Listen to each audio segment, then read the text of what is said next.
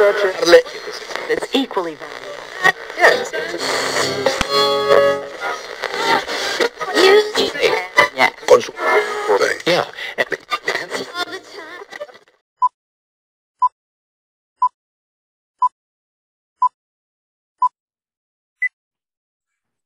¿Cómo estás, Gina? De seguro extrañándonos. Claro ya que estamos sí. de regreso, Gina. Es que todo, todo eso, eh, eso del tiempo se requiere cierto descanso, ¿no? Pero sí, sí. Y Nos obligado porque el, el amigo este, COVID, pues, pues me pegó, entonces este, no, tiene, no tiene palabra de honor, diría Luis Miguel.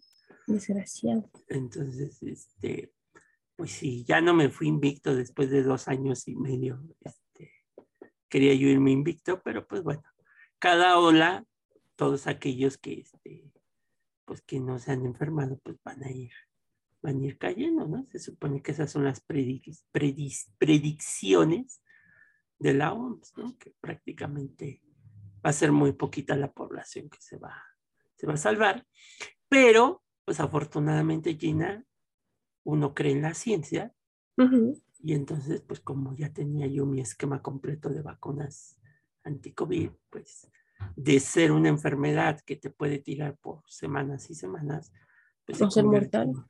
Se convirtió en una, en una simple gripa. Mm, Entonces, eh, respetando cualquier creencia de, de todos los que nos escuchan, pues si, si tienen la oportunidad de vacunarse, pues háganlo según las dosis en sus países como correspondan.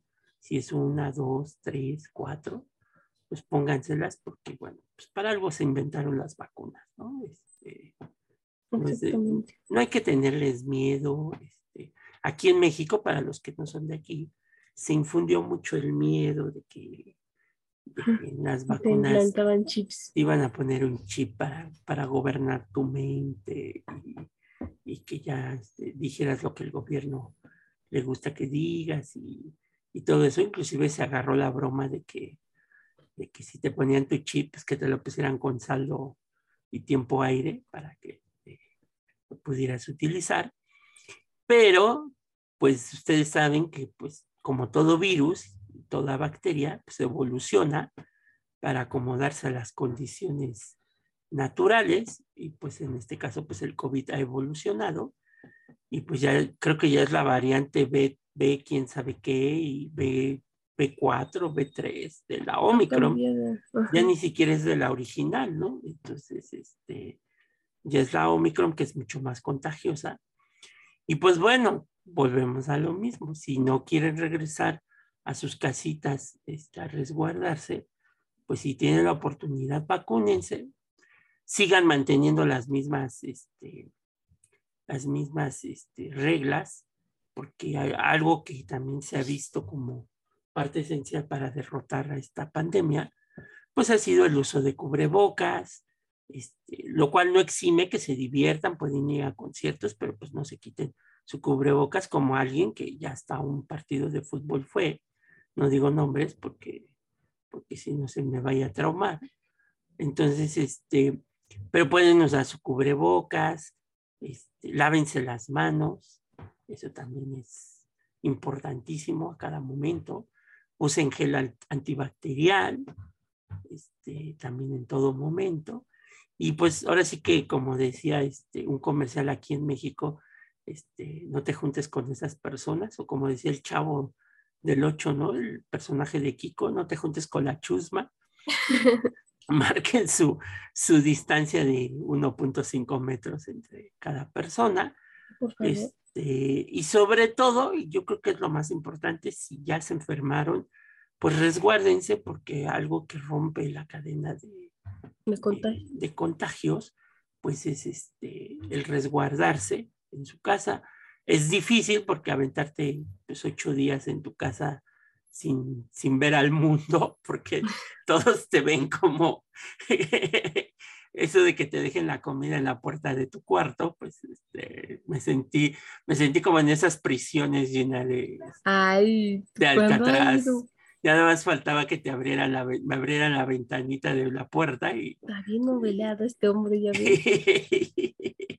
Pero sí, Gina, pues así, así me dejaban la comida. Pues, oye, me tocaba la puerta y, y Y ya.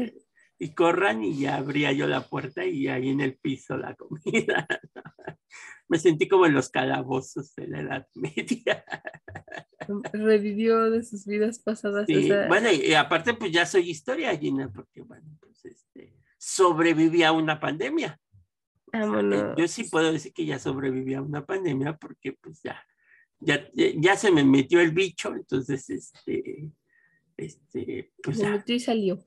Se metió y salió, ¿no? Entonces, este, pues como dicen en mi pueblo, mis niños adorados, síganse lavando sus manitas mientras cantan las mañanitas, este, y échense gel, usen desinfectante y todo lo demás, porque si no, pues va a pasar lo de los dos años de estar resguardados en, en casa, ¿no? Y sobre todo, no Este, esas cosas. pues cuiden a los, a los, a los adultos mayores, este, porque son a los que más les puede pegar el, el, el COVID, ¿no? Entonces, Sí, sí. eh, A las personas en situación de vulnerabilidad, jóvenes, personas de la tercera edad, personas con mm, condiciones de morbilidad.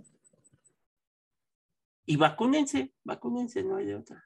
Yo no puedo contagiar a Gina porque, porque lo que hacemos, pues lo hacemos a distancia, entonces, este, Así es. es Gina, este, este, Tenemos una distancia más de, de- de de- más de pues no sé si de 1.5. 1.5 metros. Son como entonces, 8 este, kilómetros. como treinta y tantos kilómetros, entonces, porque han de saber que Gina vive en una zona, uh, Ay, ay, ay, ay, y como dice el viejo chiste, en donde pasó Dios y ya no se pudo regresar porque ya no pasó el pecero. Tú dices chistes locos, ¿eh? No. Les digo que es comediante este hombre. Bárbaro. Eso me dejó el ve muy COVID, tranquilo, pero híjole, desayuna payaso. Por eso, la semana pasada no pudimos grabar, les pedimos y ofrecemos una disculpa que el episodio, el episodio de, de Café con Aroma de Historia no saliera, porque pues bueno, yo me sentía como, como dice la filósofa Alejandra Guzmán, como un globito sin inflar en su canción. De llama, por favor. Entonces, Como Gloria como una papa sin catsup, me sentía yo como una papa sin caps, como un diente sin masilla, y la masilla eres tú. Buenas canciones para quitar la ira. Entonces, pues Gina se tomó también esta semana de vacaciones para irse a la playa. entonces, Mentira. a presumir el bikini y todo ¿Ella? lo demás. Entonces, Saben que aquí este, hace mucho frío últimamente, ¿no? Entonces, este, ¿cómo le llaman estas vacaciones? Summer, ¿summer qué? Tienen un nombre, ¿no? Las vacaciones. Este, summer vacation, algo así. summer break. Ándale, vacaciones de verano. Sí, sí, porque en Navidad es holidays, ¿no? Ajá, acuérdense que estas son las vacaciones para los enamorados. Si no, este, no se acuerdan de este personaje de Vaselina, ¿cómo se llama? Este, Uy, Dani Zuko. Danny Zuko se enamoró en un verano, ¿no? Ay, qué romántico. Se enamoró de la chica, este, ¿cómo se llama? Sandy. Sandra Dee. Sandra T. Entonces, este, Gina estaba ahí en, en las paradisíacas playas de su casa, este, tomando el sol. Este, pero sí, cuídense, cuídense. Yo creo que ese es el factor determinante para vencer esta pandemia. Si pueden, gustan y así lo desean, vacúnense, no pierdan la oportunidad en el país donde vivan. Este, lávense sus manitas con agua y con jabón. Así es. Este, Por lo menos e- 30 segundos. sí, este, échense su gelecito. Y, y- y, pues bueno, traten de usar el cubrebocas. Si pueden usar dos, pues úsenlos, porque también está certificado que el uso de dos cubrebocas de buena calidad, pues te protege aún más de, de- del COVID, ¿no? Entonces, y durante estos días, Gina, ya para cerrar esta introducción, este, saludos a los amigos de, de República Dominicana, Gina, ya nos escuchan en República Dominicana. Oiga, qué excelente nombre, muy bien. De, los países del Caribe que nos faltaban. Hola. Y, y que está de moda, ¿no? A esta isla, no sé cómo se llame, de República Dominicana. Hay una isla que ahorita está muy de moda, Punta, Punta Cabana, algo así creo que se llama. este que es así como que el, Cancún, pero para los, dominicanos. para los dominicanos, Entonces, un saludo a aquel que cayó este, por suerte en este podcast. No sabemos cuál, es, cuál episodio escuchó, si, si café con aroma de historia, si una taza de café o el dato inútil. Este, pero bueno, pues bienvenidos también a los amigos de República Dominicana, de nueva cuenta. Hemos crecido también, Gina, en, en diversas partes de, eh, del mundo. este, sí nos ha ido, nos ha ido súper bien. Este, eh, en los países donde ya teníamos este, audiencia, este, pues hemos crecido. Por ejemplo, en Colombia yo creo que somos todo un éxito. Este, del recuento de, de, los daños que tenemos ahorita de quienes nos escuchan. Ay, se me olvidaba también, Gina, ahorita te voy a decir porque nos oyen también de un, de un país muy lejano. Este, saludos a los compas este, de, de Córdoba, en Colombia, de Meta, en Colombia, del departamento de Caldas. Este, pues saludos a, hasta allá, hasta las la, hermana República de, Colombia, ¿no? Entonces, pues nuestros amigos colombianos, pues este, agradecerles porque pues, ya se, se siguen apuntando cada vez más. muchas gracias. Este, a, los cuates de allá de Colombia. Este, eh, también eh, dentro de todo esto, pues tenemos una sorpresa porque, porque de un país que pues, yo nunca me imaginé, este, cuando yo vi que apareció ahí, dije, ah, caray, ah, caray, ah, caray. Este, eh, me sorprendió muchísimo. Este, me sorprendió porque cuando yo lo vi era solamente una ciudad, la busqué y dije, ay, mira, es como que un pueblito así muy, muy raro. Pero ahorita, ahorita, hace ratito que estaba lloviendo, pues ya vi que son dos ciudades y pues no sé cómo decirles porque yo no hablo este, el, idioma, el idioma que ellos hablan. Este, eh, y pues bueno, agradecerles a los amigos de Suecia. Suecia, no de los chocolates suizos, sino de Suecia. Suecia. que es más este, arriba. Que es, que es diferente y que nos escuchan en una ciudad que se llama, bueno, pues es que no sé si sea, pero si se pronuncia así, intentarlo. Stockholm Country, ¿no? Entonces, no sé si es Estocolmo. Estocolmo Country, a lo mejor, bueno, o sea, digo. O, el condado de Estocolmo, ¿no? Ajá, lo estoy pronunciando como se diría en inglés, creo. Entonces, pues sería la capital, ¿no? Este, Supongo que sí. No sé, no sé cuál es el nombre oficial de la capital de Estocolmo. En la capital de Estocolmo, la capital de Suecia. Este, y de otra ciudad que les digo que, que la que, que se llama Bastra Götaland Country.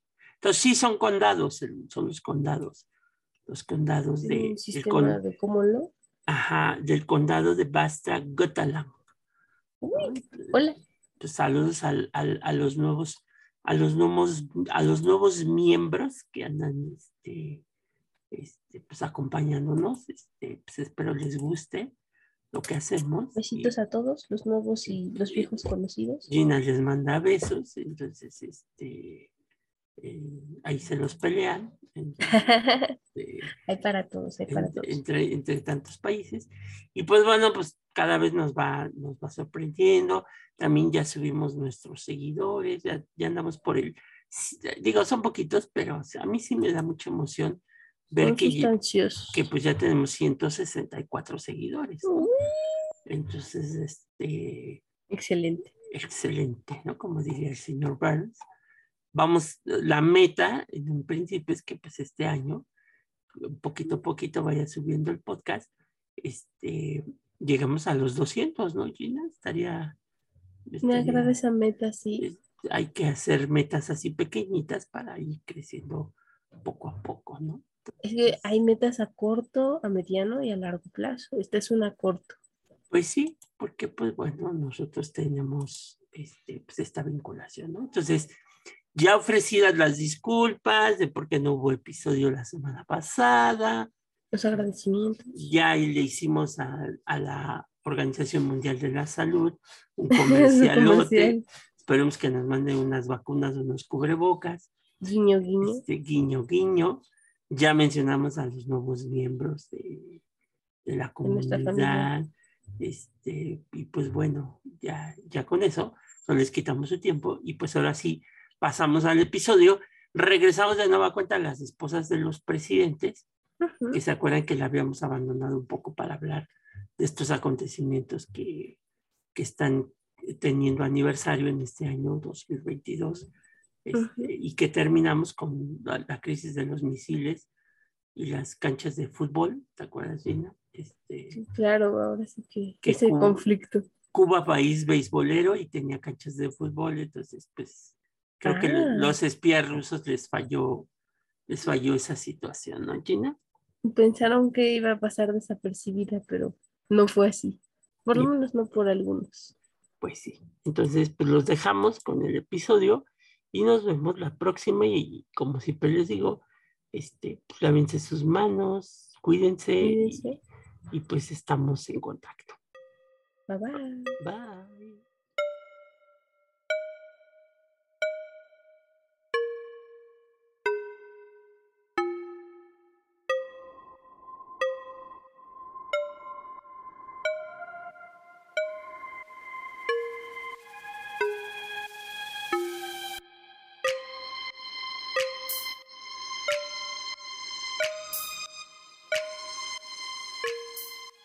Bienvenidos al nuevo episodio de Café con Aroma de Historia, una narración histórica donde un servidor, Alejandro Godínez, le contará a China Medina y a los presentes un evento anecdótico de la historia de México que no encontrarás en otro lado y que podrás disfrutar mientras te tomas un buen café con nosotros. Hoy titulamos a nuestro episodio 85 La madre en el exilio español, del exilio español. En este episodio vamos a platicarles de una de las primeras damas del México contemporáneo, como lo fue doña Amalia Solórzano de Cárdenas, a lo que Gina va a responder quién es el esposo de doña Amalia Solórzano. La agarré de bajada, vean amigos. No. Como su silencio. Es que es curioso porque nadie habla nunca de ella. O sea, en realidad todo el mundo habla de su esposo, bueno, si no todo el mundo, sí una gran cantidad de mexicanos, pero no de ella. Ella era la compañera de vida del muy conocido Lázaro Cárdenas del Río. Efectivamente. Entonces, doña Amalia, este, como la conocían todos, pues fue una mujer protagonista de, de, este momento. Fue testigo de una parte de la historia moderna de México. Eh, ella quedó viuda muy joven, el presidente Lázaro Cárdenas, pues ella falleció hasta los 97 años de edad en su casa en la Ciudad de México. Este, y Amalia fue una figura fundamental en la vida nacional, no solo como compañera de un gran presidente, sino por el apoyo que brindó a los más marginados de un país como el nuestro y pues sobre todo a, los, a la comunidad que llegó durante la época del exilio español a nuestro país. Y por eso le pusimos el título La Madre del Exilio Español, porque ya se convirtió, pues digamos que en la madrina de, de estos niños que llegaron a México por la guerra en España. Sí, claro, eso es una importante labor precisamente de apoyo entre nuestras naciones eso estrecha nuestros lazos como naciones hermanas. Y bueno, ella, el equipo al hombro, o sea, y el equipo y además se juntó refuerzos. Pues sí. En un discurso, doña Amalia dijo, primeras damas, cito, primeras damas somos todas las mujeres de México, porque somos amigas, compañeras y consejeras de nuestros maridos. Entonces, para ella, el ser primera dama pues, representaba, pues, no ser ella solita, sino que pues, todas las mujeres este, que vivían en ese momento en México, pues era considerarlas como primeras damas, ¿no? Me agrada esto, podemos verlo como un inicio de la sororidad, ¿no? Pero Obviamente en ese tiempo pues no se tenía conocimiento de esta palabra. Palmas para mal. Sí, y aparte que ella tuvo el carácter y la personalidad y un peso muy fuerte durante el gobierno del general Lázaro Cárdenas, con el cual se casó en 1932 y obviamente vivió con él hasta la muerte del general y a sus 96 años que, que pues falleció, ¿no? Ya de una edad muy avanzada. Ella es mamá del que fue candidato a la presidencia de la República, don Cuauhtémoc Cárdenas Solórzano. Claro. Eh, y pues bueno, es una figura pues muy importante, ¿no? Dentro de la vida nacional. Pública nacional. Durante siete décadas, doña Maya, como todos le decían, participó en la historia del país. Primero, obviamente, al lado del general Cárdenas, y luego, pues, acompañando, como lo dijimos, a su hijo, Cuauhtémoc Cárdenas. Obviamente, ella les aconsejaba desde la intimidad familiar, pues lo que podían hacer uno como presidente y el, otro, como, candidato. a la presidencia de la República. Sí, claro, es un consejo amigo que seguramente sirvió tanto a uno como a otro. Pues sí. En el seno de la familia Cárdenas Solórzano, ella siempre hizo oír su voz, o sea, es de las pocas primeras damas de esta época ya contemporánea que pues, su opinión contaba, ¿no? O sea, eh, y eso es muy importante, ¿no? Sí, claro, porque, bueno, actualmente nos parece muy normal que una mujer opine sobre la vida política del país, las decisiones que se toman en ella, sin embargo, hay que recordar esos días precisamente no con la intención de volver a ellos, sino muy por el contrario, reconocer lo que tenemos ahora, la oportunidad de ser tratadas como ciudadanas, ¿no? Tener voz y voto dentro de la sociedad mexicana. Y es importante ver que ellas, o sea, mujeres de esos tiempos, son pioneras en ello. Ella, al ser pionera, como dice China, de todo esto, pues siempre acompañó este, a su esposo en aquellas decisiones que fueron muy importantes para el país, ¿no? Este, ¿cómo lo fue la expropiación petrolera? Nuestros amigos que no son de México pues se preguntarán, ¿y qué es eso de la expropiación petrolera? Pues fue un movimiento organizado por el presidente de la República en el año de 1938, cuando el presidente pues decidió expropiar el petróleo mexicano.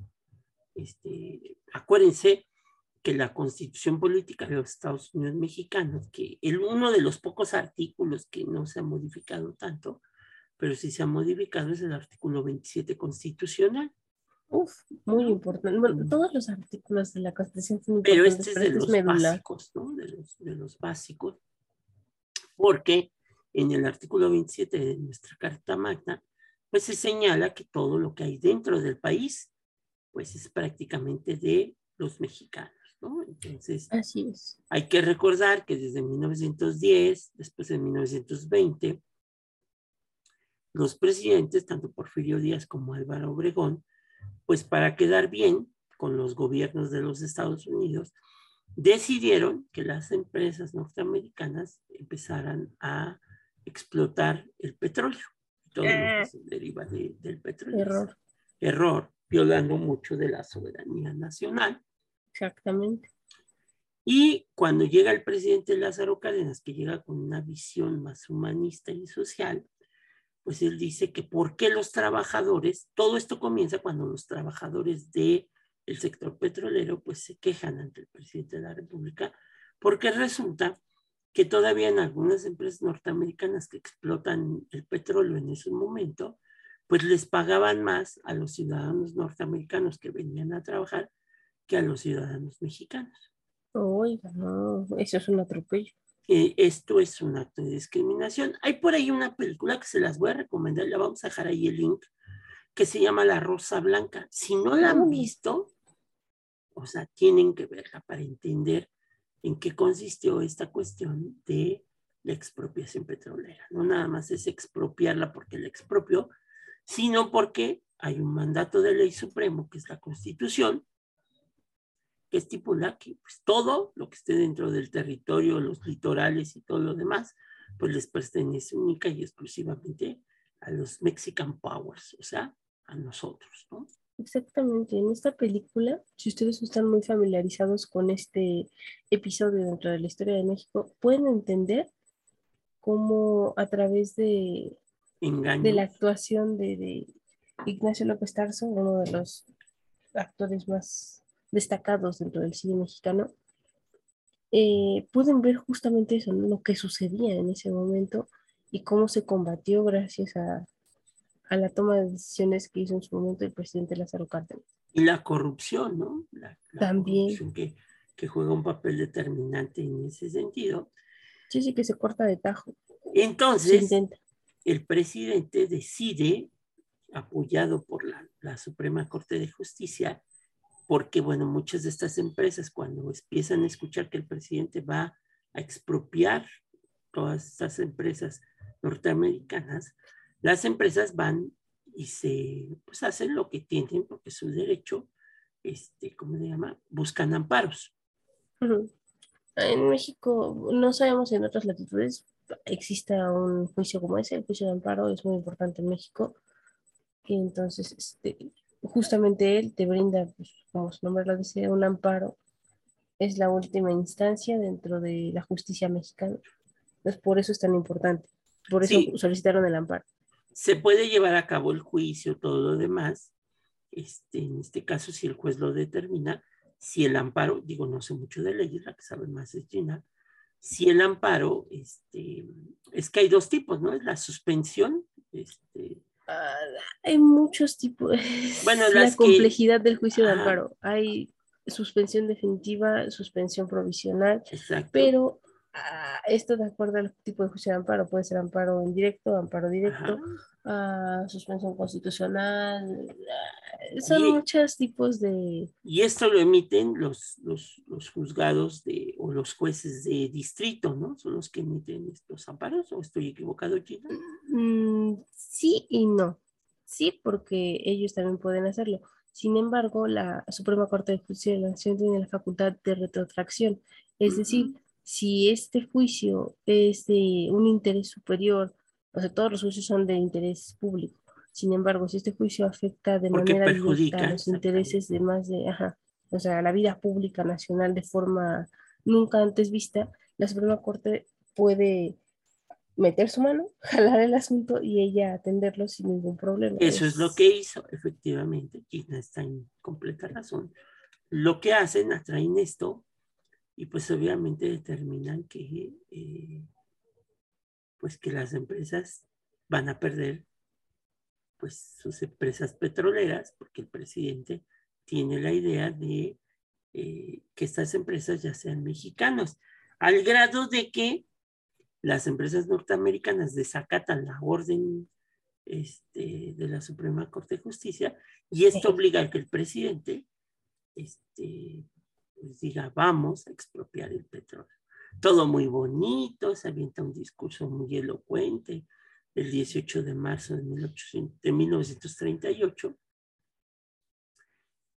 Y todo iba muy bonito, pero la pregunta era exactamente pues, quién les iba a pagar a las empresas por la expropiación, porque cuando tú expropias algo, pues tienes que pagarle a quien estás afectando, no, no el valor como tal, pero sí tienes que pagar una parte, ¿no? este es un error muy común. No se pagó por el petróleo, no, no, no, el petróleo era nuestro, nuestra propiedad como mexicanos. Sin embargo, se pagó por la tecnología las que máquinas, las empresas dejaron dentro de la infraestructura, o sea, el gasto era por ya lo armado, las refinerías que había, ¿no? Que era en ese momento. Entonces, si no expropian, está mal dicho decir la expropiación petrolera sería mejor decir la expropiación de la industria petrolera, porque lo que están quitando pues es la, la, este, pues, la, la, infraestructura que ya estaba armado. Por eso las empresas norteamericanas dicen, no, pues ¿qué pasó? Vamos a ir. Pues, como que me vas a quitar todo lo que yo construí. ¿no? Entonces desacatan a la autoridad y ellos dicen, no, no aceptamos esto Y esto obliga a que el presidente, en su facultad como jefe del Ejecutivo, emita un, eh, eh, ¿qué sería, Gina? Un, decreto, decreto un decreto presidencial con lo que se dice que el petróleo y todo lo que había dentro de las empresas petroleras, pues pasa para, para México. de los mexicanos. Exactamente. Pero había un problema, que si expropias, pero pues si tienes que pagar algo del daño que estás provocando este, al expropiar una, una empresa, ¿no? Este, mm, se pagó la compensación por la maquinaria que se iba a pagar. Por el valor de la maquinaria. Pero el problema pues, es que el gobierno no tenía todo el dinero suficiente para poder este, pagar la expropiación, por lo que el, el, ingeniero, no, el general, perdón, estoy confundiéndolo con su hijo, es que ya saben que el COVID provoca este tipo de cosas. Este, el, el, el, ingeniero otra vez, el general, el general Lázaro Cardenal, decide pues que si va a ser para nosotros, pues quienes tienen que pagarlo. Nosotros, mismos. Exactamente. Entonces, para regresar un poco a, a la vida de doña Amalia, pues doña Amalia fue determinante en estos hechos de la expropiación, porque ella, así como la vean con sombrerito y su bolsita aquí de mano, ella pagó, ella no pagó, perdón, ella eh, participó en la colecta nacional de 1938 para exhortar al pueblo a participar en el pago de las indemnizaciones a las firmas petroleras externas. Entonces, se van a Bellas Artes y ahí están las escenas, como está Doña Amalia este, recibiendo el, el violín, recibiendo las guitarras, recibiendo un montón de cosas que la gente pues las llevó para pagar con eso, que se vendieran y se pagara con eso pues la, la famosa deuda externa que ya se debían muchos, muchos dinerillos por ahí, ¿no? No, y es una, son imágenes que pueden, o sea, que ustedes como mexicanos, nosotros como mexicanos, las personas que nos escuchan del exterior, o sea, me refiero a nosotros por ello, marcan, porque bueno, pues ustedes ven desde un señor ya de edad avanzada, de la tercera edad, señoras de la tercera edad con rebozo, guaraches, sí, y, llevaron guajolotes y gallinas y cabras y chivas. Todo, todo. Lo demás para que se vendiera. Incluso se pagara esto. Una narración muy famosa de el ahora fallecido el reportero, ay, Jacobo Zabludowski. Él era un niño cuando esto sucedió y contaba en sus anécdotas que, bueno, él fue de los niños que se formó ahí afuera del Palacio Nacional para dar parte de su dinero, creo que hasta, no me acuerdo exactamente qué fue lo que dio, ajá, si solo domingos o también dio cosas en especie, ajá. pero él pagó también la deuda para la indemnización de la expropiación petrolera, ¿no? Y así como él, millones de mexicanos se despojaron de sus cosas con el deseo de que a futuro, o sea, pensaron en las generaciones venideras de mexicanos y mexicanas, tuvieran el recurso del petróleo, ¿no? La indumentaria necesaria para la, explotación de él y pues un mejor porvenir para México. Pues sí. Entonces, ahí se ven las escenas cuando ella, con esposas de los funcionarios, pues están este, recibiendo el guajolote, la gallina y todo aquello para que se pudiera vender y poder pagar pues esta infraestructura petrolera. Entonces ella participa en eso. Así es. Ella también fue la que va a bautizar a la residencia presidencial con el nombre de Los Pinos. Es la primera habitante, digamos, la primera dama que habita Los Pinos. Y le puso ese nombre porque era en honor a la huerta que tenía su abuelo en el natal Tacámbaro, en Michoacán, donde conoció al general y se comprometió con él. Ay, qué romántico. Creo que es un guiño a su historia de amor. Qué bonito. Por eso Gina ya se va a comprar unos pinos para su casa le diga a la señora de los pinos. Órale. Pero yo, yo de verdad, ¿sabe? ¿sabe? De las cosas que tengo que hacer ahora que termine toda esta situación del COVID, ir a los pinos, o sea, para estar, tener mi día en los pinos, porque para aquellos que no lo saben, antes era, como nos mencionaba el profesor, la residencia oficial del Poder Ejecutivo de la Nación. Durante el periodo en el que él estaba ejerciendo su gobierno, vivía ahí con su familia. Sin embargo, a partir de esta administración, Los Pinos ya es un recinto donde se pueden recibir, o sea, ya no es un hogar, sino ya un recinto en donde se recibe exposiciones, muestras gastronómicas, un lugar para que el pueblo mexicano pueda ir y conocer. Sí, ahora, ahora inclusive se llama así, Centro Cultural Los Pinos, ¿no? Un espacio de recreación cultural este, importantísimo. Y obviamente, pues ella fue muy importante en la vida del general Lázaro Cárdenas, ya que sus decisiones pues fueron cumbres para lo que su marido va a determinar como puntos a trabajar en su gobierno al grado de que el general Lázaro Cárdenas escribe sobre Amalia. Cito, Amalia siempre estimuló las tareas de mis responsabilidades políticas y sociales, ya en lo nacional como en lo internacional. Tengo mucho que agradecerle a Amalia, que es comprensión y amabilidad. Su actitud fue discreta y de gran sensibilidad. Entonces, pues es un homenaje que su esposo le hace a su esposa, doña Amalia, la primera dama. Claro, o sea, entiendo que obviamente la cabeza del ejecutivo era él, sin embargo, podía tener ciertas pláticas dentro de su matrimonio donde, bueno. Ya por lo menos que lo escucharan al hombre, ¿no?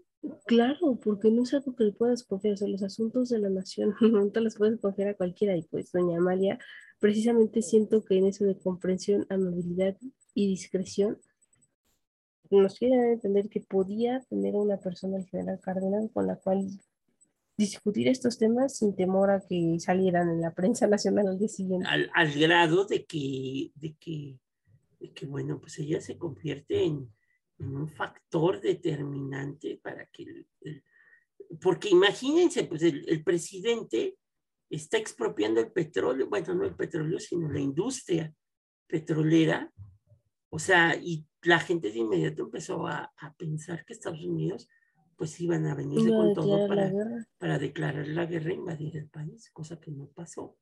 Sí, no, eso, se requiere valor. Entonces, ella participa en esta toma de decisiones, es la primera habitante de Los Pinos. Hay una foto muy padre donde está el general Lázaro Cárdenas de pie y sentada doña Amalia y amamantando a, este, no, ya no, sentada y a un lado el joven, el joven maravilla, no, el, este, el joven este, Cuauhtémoc Cadenas, muy chiquitito jugando con sus sonajas, este, que también pues fue uno de los habitantes, se decía el chiste cuando se lanzó como candidato que él quería regresar a Los Pinos como presidente porque se le habían olvidado sus juguetes que había escondido ahí en la, este, en la sala principal de, Los Pinos. Qué bárbaros. Qué imaginación. cómo somos nosotros y el meme. Otro factor que es interesante, doña Amalia tuvo una educación católica y te casas con alguien que se supone le están diciendo que es socialista. Bueno, es que el amor es ciego. y el corazón actúa por motivos que la razón nunca entenderá. Exactamente. Entonces, lo que va a pasar es que doña Amalia, con esta educación católica dentro y fuera de su familia, eh, a través de su papá, Cándido Solorzano Morales, quien era un ranchero y comerciante y dueño de una fábrica de jabón y de aceite, y a quien no le gustaban los militares porque los consideraba representantes de la violencia durante la revolución, así como por la mala fama que tenían los soldados también de abandonar a sus esposas y de ahí su negativa en gran medida para que el presidente este, pues no se le creyera que pues, la, esposa era muy católica, ¿no? Entonces decía, este es un renegado, aparte eh, pues, el general había participado en la guerra cristera. Así es. Entonces, pues como la esposa muy católica y él pues, pues un socialista, ¿no? Como se le decía, ¿no? Nunca se, nunca digas nunca. Ni tampoco pues está bueno de beber, porque híjole, más pues pronto que hay un hablador que un cojo. Diría el sabio profeta de las Guatemalas, este Ricardo Arjona, ¿quién diría que el mink y la mezclilla podrían unirse algún día? ¿Quién diría? Órale, que no había pensado en esa referencia de este eminente poeta. Muy bien. Pues sí. Entonces, doña Amalia, con esta educación, este, pues decía que no, pues no le gustaban los militares, pero pues termina casándose con, con el general Lázaro Cárdenas, ¿no? Su madre, Albertina Bravo Sosa, que era más liberal, en una entrevista que le hizo Luis Suárez para la publicación de un libro, Cárdenas, retrato inédito, doña Amalia, doña Amalia dice de su madre, mi mamá fue una persona de lo más movida y de lo más activa, de nacimiento, de corazón y de todo. Era una mujer muy liberal. Obviamente, a pesar de ser una católica de estas eh, de hueso colorado, va a heredar el, liberalismo de, de, su, de su mamá y doña Amalia reconoció en ese mismo diálogo con Suárez que fue su madre, Albertina, quien influyó en su percepción de la vida política del país, por lo cual, pues participar con el general Cárdenas, que era considerado y que ha sido considerado como uno de los mejores presidentes, pues la va a llevar a ella a ser factor fundamental para esta cuestión de eh, ser primera dama, pues muy activa, ¿no? Claro, tener esa mm, capacidad de, de salir a reducir sus ideas, ¿no? Sin ningún temor. Sí, y, como les digo, o sea, a tan solo ocho años de su niñez, doña Amalia, este, es enviada a estudiar con las monjas del Colegio Guadalupano del pueblo de Tacuba. Este, y a los 14, en unas vacaciones a su pueblo, conoció a Cárdenas, de 33 años, quien realizaba una campaña para gobernador del estado. Entonces ella bien chiquitita y pues él este, se enamora del general, del general Cárdenas, al grado de que en esta plática este, ella señala, cito, sin embargo, la familia se opuso a la relación, ante todo porque yo era demasiado joven, pero principalmente porque eran gente devota que seguramente velaban en lo pretendiente a su hija mayor de un jacobino y enemigo de su fe, y además no les gustaba que fuera soldado, pues estos tenían muy mala fama y se decía que abandonaban a las mujeres, ¿no? Ajá, no tenían muy buena fama, ¿eh? Exactamente. Pero a pesar de esa negativa, el general la frecuentó cuatro años y con la anuencia de las religiosas le enviaba cartas y regalos. Así que el 15 de septiembre de 1932, cuando Amalia tenía 20 años y el general Cárdenas 37, se casaron, pero no por la iglesia, sino solo por el civil, por decisión del propio general, en donde inclusive ni, acudieron los padres de la novia. ¿no? Ya convertida en la esposa de Lázaro Cárdenas, lo acompañó en las distintas comisiones que le asignaron en varias partes del país. Con ella, el general se quejó de la ominosa presencia del general Plutarco Elías Calles y de sus decisiones de llevarlo a distintos estados sin permitirle estar en Michoacán, que fue lo que le confió a este periodista, ¿no? Entonces, hay que recordar que Cárdenas, ya siendo presidente de la República, este, pues va a exiliar al general calles para que ya no estuviera metiéndose en la vida política del país. Y se va, a calles, ahí toma su avioncito y se va. Ahora ya mandan de, de, embajadores, ¿no? Este, ya una vez en la presidencia de la República en 1936, Cárdenas se deshizo de la sombra del caudillo, como ya lo dijimos. Eh, el general se va a exiliar, el general Calles se va a exiliar en San Diego, California, donde va a estar hasta 1942. Y también el, presidente ya en ese momento, Cárdenas, tomó la decisión de no habitar el castillo de Chapultepec por considerarlo que se alejaba del pueblo y de reconstruir la casa que estaba en el rancho La Hormiga, a un costado del Molino del Rey, para hacerla su residencia y que después doña Amalia bautizaría con el nombre de Los Pinos, ¿no? Excelente. Sí. Ya en la nueva casa presidencial, este, pues obviamente doña Amalia asumió un papel discreto y a sugerencia de su esposa rechazó ser llamada primera dama. Es por ello que se quedó a cuidar a la casa, a su hijo Cuauhtémoc y a otros niños, algunos de los cuales eran huérfanos que recogían sus giras. Pero otros dicen que eran hijos que el general había tenido en sus andanzas por el país entre ellos una niña llamada Alicia, según, según contó el general Francisco J. Mujica, amigo del general Cárdenas, este, para este libro que se hizo. Curioso, curioso. Ya después, el periodista Julio Scherer García, en uno de sus libros, Estos años, preguntó a la viuda de Cárdenas, ¿el general está en los cielos, señora? Si es que existe, pasó por la tierra y se hizo querer de tal manera que muchos lo recuerdan como un pariente grande. Ojo alegre como fue. Le afecta que, eh, que pecar de esto, este, pues donde él podía, esto le afectaba a ella, a lo que ella contestó, mire, el general pudo haber picado en muchas partes, pero solo en este vientre reposó hasta su muerte, ¿no? Toma, esa ya, esa ya Qué poético. Qué poético, ¿no? Obviamente, como esposa, madre y abuela de destacados dirigentes, doña Amalia personificó la crónica nacional de la buena parte de la política mexicana del siglo XX. El famosísimo historiador, el doctor Lorenzo Meyer, señala que fue la depositaria del legado y de los ideales del general Cárdenas. Cito, doña Amalia se convirtió en guardiana de la herencia de su esposo, se identificó con este auténtico nacionalismo revolucionario el término está desgastado y pervertido, pero ella hizo su mejor esfuerzo para mantenerlo, sobre todo tras la muerte del general. No fue radical, pero nunca dejó de ser fiel representante de lo mejor del cardenismo, comentó el doctor Meyer. Doña Amalia, madre de Cuauhtémoc, que en ese entonces era gobernador de Michoacán y fundador del Partido de la Revolución Democrática y tres veces candidato a la presidencia de la República, pues van a ser en Tacámbaro y se lo van a traer a vivir a los pinos, ¿no? Sí.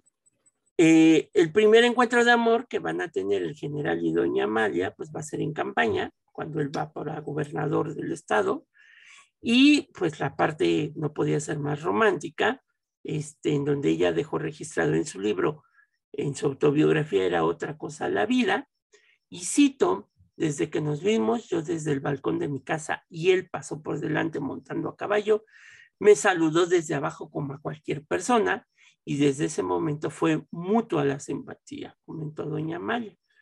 El, el flechazo fue fulminante, ella tenía 15 y él 33, y al día siguiente coincidieron en una comida que ofrecieron al general en la finca de Los Pinos, allá en Michoacán, en donde años más tarde, en claro homenaje a su marido, este, doña Amalia bautizó la residencia con ese mismo nombre de Los Pinos. Entonces, cuando vayan a Los Pinoles, acuérdense que lleva ese nombre por esta historia de amor entre doña Amalia Solorzano de Cárdenas, como ella se decía, y el general mm. Lázaro Cárdenas. ¿no? Oh, qué romántico. qué bonitas historias, ¿no? Dentro de todos los insabores esto da color a la vida. Muy bien, muy bien, me agrada. Los padres de Amalia, católicos conservadores, se pusieron a este noviazgo, por lo que en general tuvo una participación directa en la guerra de los cristeros, como ya decíamos. Sí, no, no lo veían con buenos ojos. Y, ensangrentó al país, pues por cuestiones religiosas, ¿no? La joven fue internada en un colegio de monjas de la capital, sortearon todas las vicisitudes y se casaron por lo civil el 25 de septiembre de 1932 a los 23 años, ella se va a convertir, pues es de las primeras damas jóvenes, este, como primera dama de México.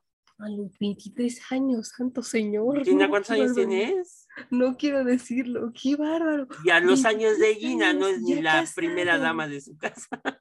Qué bárbaro, es que eran otros tiempos sin lugar a dudas, es que yo no me imagino casar, alguien casado a los 23 es uno muy joven, tiene una vida por delante, tienes muchas cosas por hacer, no, no. Eran otros tiempos. Obviamente. Y aunque como esposa del presidente, doña Amalia se mantuvo al margen de la política durante la gestión del general Cárdenas, pero participó en dos momentos fundamentales. Uno, el nacionalista con esto que ya dijimos del petróleo, y que obviamente este va a ser fundamental para su esposo. Y el otro, fue que doña Amalia se convirtió en la madre de 460 niños españoles, Ojo ahí. Hijos o huérfanos de combatientes republicanos de la guerra civil, que desembarcaron en el puerto de Veracruz el 7 de junio de 1937 y fueron llevados a Michoacán, donde se les ubicó como internos en una escuela y donde tanto ella como el general Cárdenas los visitaban con regularidad. A estos niños, ¿cómo crees que se les conoció, Gina? Mm, ¿Los niños de Morelia? Los niños de Morelia. Ellos son muy famosos, ¿sabe? Bueno, yo desde pequeña las tengo muy presentes porque cantaban villancicos. O sea, de hecho, siguen vendiéndose las copias de los CDs con los villancicos que ellos cantan. Exactamente. Y pues el otro factor que ya dijimos este, va a ser esta cuestión de la este, expropiación petrolera, donde va a jugar un papel determinante. Y como ya lo dijimos, aparte de acoger a estos 400 niños españoles, del cual ella se hizo cargo junto con el general, pues el otro episodio que ya platicamos fue la expropiación petrolera. Y ella señala en sus memorias que cuando se dio esto de la expropiación, pues eh, el general le dijo lo siguiente. El general me dijo, cito, Chula, se debe invitar a la mujer a una participación directa en este momento, que es urgente la presencia de todos. Hay que hacer labor en las escuelas, en las familias, en fin, un llamado nacional. ¿Y para qué la llamó? ¿Para qué tenía que hacer esto? Pues para esta colecta y pagar la deuda por la expropiación, que fue, pues digamos, una ayuda simbólica, pero pues imagínense las colas y filas para poder entrar al Palacio de las Bellas Artes a dejar, pues, los niños llevaban sus cochinitos estos de barro, este, y ahí los rompían y dejaban todos sus ahorros ya este, en manos del gobierno. ¿no? Para ayudar a los futuros mexicanos. O sea, qué conciencia las de esas generaciones, ¿verdad? De pensar en los demás así, desinteresadamente. Y obviamente con un permiso especial, el 20 de noviembre del 2007, recibió la Gran Cruz de la Orden de Carlos III, máximo eh, reconocimiento que otorga el Estado español por su destacada labor en favor de los exiliados republicanos. Inclusive, la acogida de los transterrados sentó un precedente de solidaridad internacional que continúa vigente. México es uno de los pocos países que acepta la migración de compas de otros países que están en situación de guerra, inseguridad, etcétera, etcétera. Somos un país muy abierto a las causas tristes que hay en la historia mundial de, de, del mundo, ¿no? Valga la redundancia. Sí, México, bueno, no sé, hay una parte en, el juramento a la bandera que a lo mejor hay gente que lo pasa por alto, pero al final dice, uh, uh, ser siempre fieles a los principios de libertad y de justicia que hacen de nuestra patria la nación independiente, humana y generosa a la que entregamos nuestra existencia. Y es que no son palabras vacías. México es una nación humana y generosa desde sus orígenes. Nosotros fuimos el primer país que al tener independencia buscamos erradicar la esclavitud, permitir que cualquier persona que sea Fuera igual que extranjera y sea un, o sea, tuviera en esos momentos, bueno, eliminar las, las castas, ¿no? Y las clases sociales. Exactamente, somos una, un país que permite la permeabilidad social, que ha incluso hecho historia a nivel internacional al recibir a las primeras mujeres que se consolidaron como diplomáticas. O sea, México les abrió el camino sin ningún problema, permitió que ellas representaran a su país dentro de nuestro, nuestras fronteras. El voto femenino dentro de lo que es América Latina países de habla hispana, México fue un precursor de, de ello, ¿no? Entonces, justamente aquí podemos ver eso. O sea, este es un episodio que nos eh, episodio de la historia de México en donde se nota ello, ¿no? Y no pasó por alto, incluso pues el gobierno de España, el reino de España le dio esta condecoración a, a la esposa del general. Y, y, acuérdense que aunque no sean funcionarios, la Constitución establece también en sus artículos que, bueno, pues en México como se radicaron lo que decía Gina, toda esta cuestión de los títulos de nobleza, ah, claro, este, sí. pues uno no con facilidad puede recibir este, este tipo de, de reconocimientos como la Gran Cruz de la Orden de Carlos III, porque la Constitución, bueno, pues hasta cierto punto no lo permite, te restringe. Te restringe. Esto y pues, es en el artículo 12 de la Constitución. De hecho, tienes que pedirle permiso al Senado para, ir a recoger estas condecoraciones. este tipo de condecoraciones, porque bueno, eso puede provocar que pues ella se sienta la mamá de los pollitos, bueno, se sintiera la mamá de los pollitos. Y pues bueno, este, pues la, parte fundamental es esto, de cómo ella se, que, se constituyó como la gran madre de los niños españoles que llegaron a Morelia, este, y que bueno, pues fue uno de los experimentos que el propio general Lázaro Cárdenas hizo para proteger a la población civil este, de, de, Michoacán. ¿no? Y los más vulnerables, ¿no? Los niños que pues, en la guerra pues quedan huérfanos e en un estado de indefensión. Pues sí. Bueno. Y hoy tenemos una gran comunidad española que vino de esa migración este, con los famosos niños, los niños de Morelia. ¿no? Así es. Y pues bueno, este, ella se convirtió en un ícono de lo que va a ser el Partido Revolucionario Democrático, el famoso PRD, y va a ser ella la que va a generar opiniones para cómo llevarse a cabo en esta cuestión de este de, del país, ¿no? Como tal, esta idea, porque aparte de ser católica era de izquierda. Entonces, este, pues eso también es muy complejo. Que alguien que sea muy católico, pues pueda casarse con alguien que se conoce como un hombre de izquierda y aparte ella tener estas ideas liberales, ¿no? Yo les digo que son ideas más liberales que, que ideas de izquierda, ¿no? Es interesante ver esto, ¿no? Como se volvió un icono no, no solo por su trascendencia dentro de la vida de su familia, sino también la trascendencia que tuvo, o sea, a través de ella podemos ver el avance que hubo de las mujeres dentro de la vida política del país, ¿no? Porque, pues bueno, en 1938 la mujer no podía votar, les digo, ella vio ese cambio, ella fue factor para que más mujeres se interesaran dentro de hacer una vida activa dentro de la política con sus propias restricciones. Por eso es que, bueno, se volvió imagen importante para la creación de este partido político que les mencionaba el profesor. Entonces, es muy importante lo, lo que ella, a lo mejor no se daba cuenta en su momento de lo que estaba saliendo, ¿no? Pero dicen que para que un camino sea reconocido como camino, tú tienes, bueno, alguien tiene que formarlo una primera vez. Aquí ella es una de esas alguien que caminó por él lo hizo sendero para todos los demás. Pues sí. Aparte, pues bueno, ser la privilegiada de... Bueno, yo creo que doña Amalia estaría espantada de cómo dejaron los pinos acuérdense que cuando llega el presidente Fox a gobernar el país en el 2000, él pide que se le acondicione lo que era el viejo despacho del general Lázaro Cárdenas, porque ellos vivían en una cabañita.